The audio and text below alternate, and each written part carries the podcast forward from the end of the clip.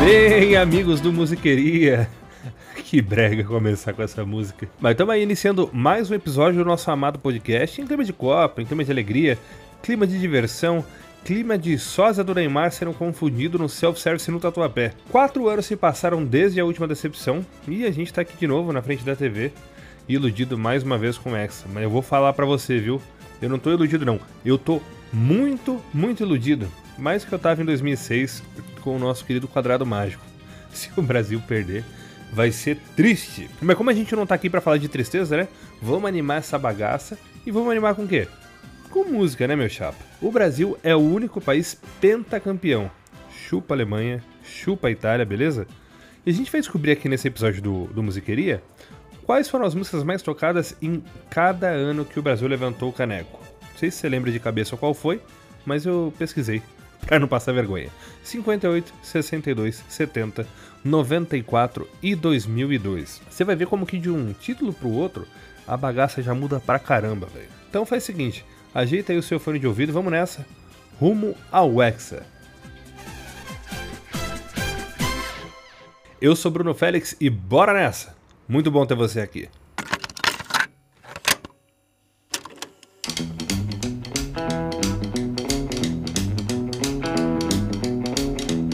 Aí começamos e já voltamos no tempo pra boné, hein?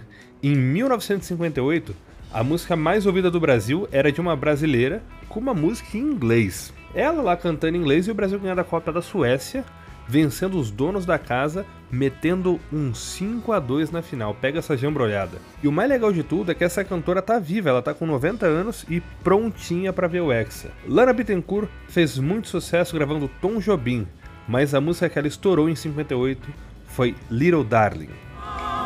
Little darling, little darling, oh, oh, oh, where are you, my lover? I was stronger.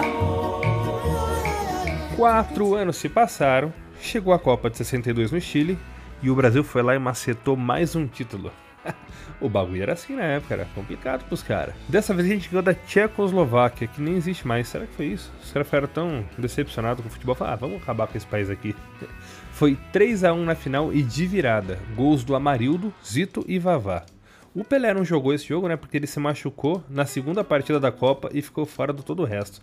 Sacanagem isso aí, né?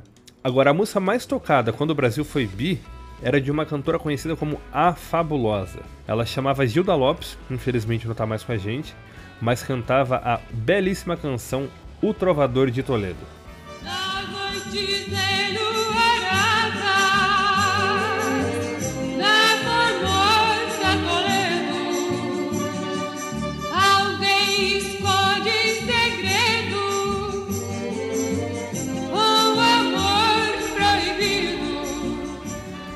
Ah, meu chapa. Copa do México 1970, sem delongas. Essa daqui, ó. Brasil e Itália na final. O Brasil metendo o sabugo de 4 a 1 Só pra variar um pouquinho, né? E aí a gente se consagrou como a primeira seleção a ser tricampeã mundial. Segura essa. Pela primeira vez, a música mais tocada no ano que o Brasil foi campeão do mundo não era de uma mulher. Paulo César Batista de Faria. Vou pensar um puta nome de treinador, né? Mas o pessoal prefere chamar ele de Paulinho da Viola. Foi um rio que passou em minha vida, puta nome de música, e ela foi a mais tocada em 1970. Meu coração por consultar para saber se andou errado. Você tá louco? Esse sambinha aqui com uma cervejinha gelada? Ninguém me segura. Meu coração tem mania de amor. Amor Copa dos Estados Unidos, 1994. Romário comendo a bola, o Bebeto voando. Mano, tá louco, que seleção. Essa aqui eu lembro direitinho. A final foi sofrida, mas graças a Deus o Baixo usou aquele pênalti tão pra fora que ele bateu na Califórnia e a bola caiu no tatuapé. Mas ó, pela primeira vez, a música mais ouvida não é brasileira. A Copa foi lá nos Estados Unidos, né? E a música mais ouvida foi de uma cantora americana. Olha a coincidência. E ela ficou na frente de músicas como Eu Só Penso em Você, de Zezé de Camargo e Luciano, e essa tal Liberdade do Só Pra Contrariar, um clássico. Quem levantou a taça junto com o Brasil em 94 foi a Toni Braxton, com Breathe Again.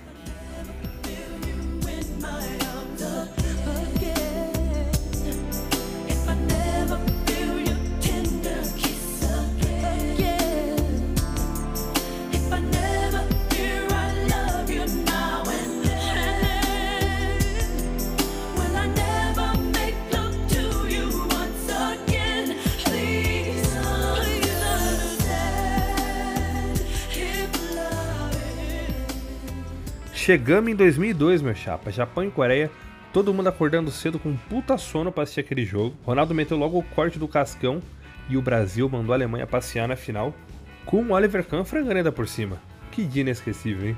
E a música mais ouvida pela primeira vez é de uma dupla. Uma dupla brasileira que tinha até a ver ali com a zaga da seleção, viu? Quem botava a ordem lá atrás era o Rock Jr.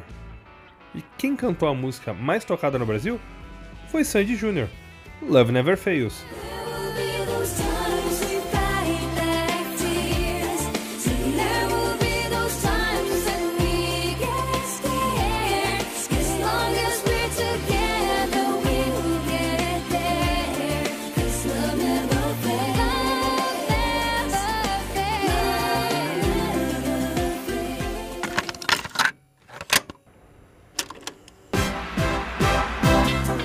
É, agora me conta, vai. Você achou a seleção boa? Essa seleção aqui tá aprovada? E o mais importante de tudo, você também tá confiante pro Hexa, tá iludido igual eu?